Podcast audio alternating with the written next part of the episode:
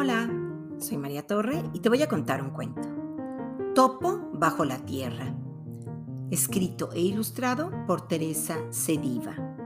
Publicado por editorial Amanurta.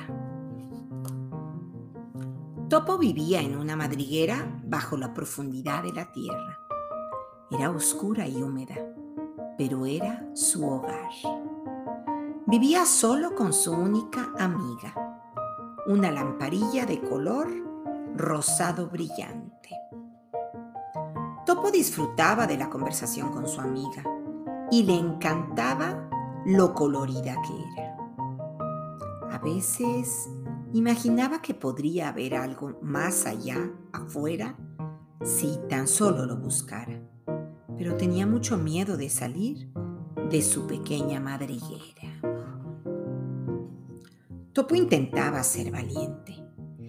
Escarbaba en la tierra hasta encontrar al gusano más cercano, que lo hacía dar un salto, pero volvía rápidamente a su agujero y a su amiga. Era lo único que conocía. Lamparilla trataba de convencerlo de ir más lejos. Le decía, hay tanto color y tanta vida por descubrir pero para encontrarlos debes buscarlos. Hay árboles floreciendo y flores creciendo. Lo veo todo con mis hojas. Topo no estaba seguro. ¿Todo el año? preguntó con recelo. ¿Nunca cambian? Por supuesto, dijo Lamparilla. El sol dorado transforma las flores en frutos deliciosos para que coman las aves. ¿Qué pasa cuando se acaba toda la fruta? preguntó Topo. ¿Para qué brilla el sol? El sol siempre encuentra sobre qué brillar. A veces hay ropa colgada afuera, tan colorida como un arco iris. Topo bajó la mirada hacia su abrigo negro y peludo. Suspiró. El sol hace que todo se vea bello. Las casas del pueblo se ven relucientes de colores cuando sale el sol. El sol debe estar agotado de tanto brillar, dijo Topo. Bueno, también está la luna que cuando se encuentra con el sol, este se pone muy tímido, se sonroja y tiñe todo de color rosado y naranja antes de esconderse durante toda la noche, afirmó Lamparilla. Y luego todo vuelve al blanco y negro, exclamó Topo con gran satisfacción. Al día siguiente, Topo despertó con un rayo de sol cálido en la mejilla. Cuando abrió los ojos, no podía ver nada había demasiada luz. Había tanta luz que por unos momentos no se dio cuenta de qué faltaba. Su querida lamparilla no estaba. En ese instante, su mundo pareció más oscuro y negro que nunca.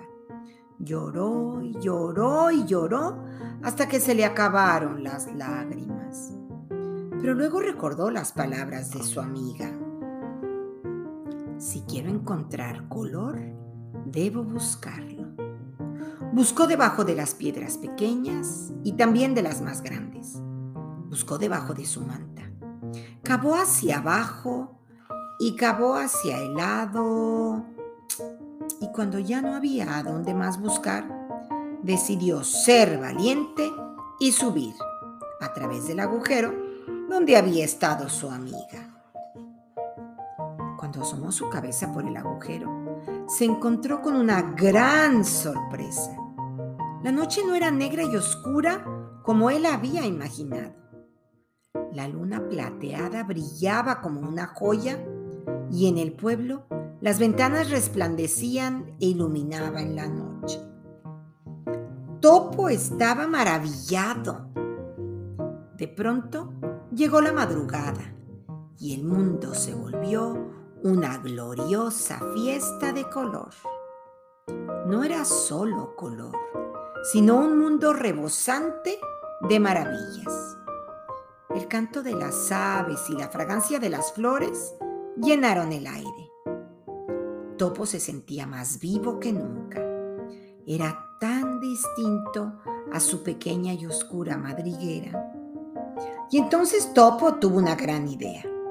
Miró a su alrededor y recogió algunas cosas coloridas.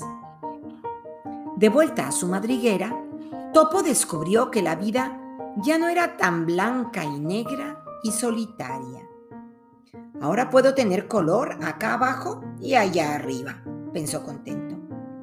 Tenía lo mejor de dos mundos, una madriguera hogareña y colorida y todo un nuevo lleno de amigos para explorar. Y, colorín colorado, este cuento se ha acabado.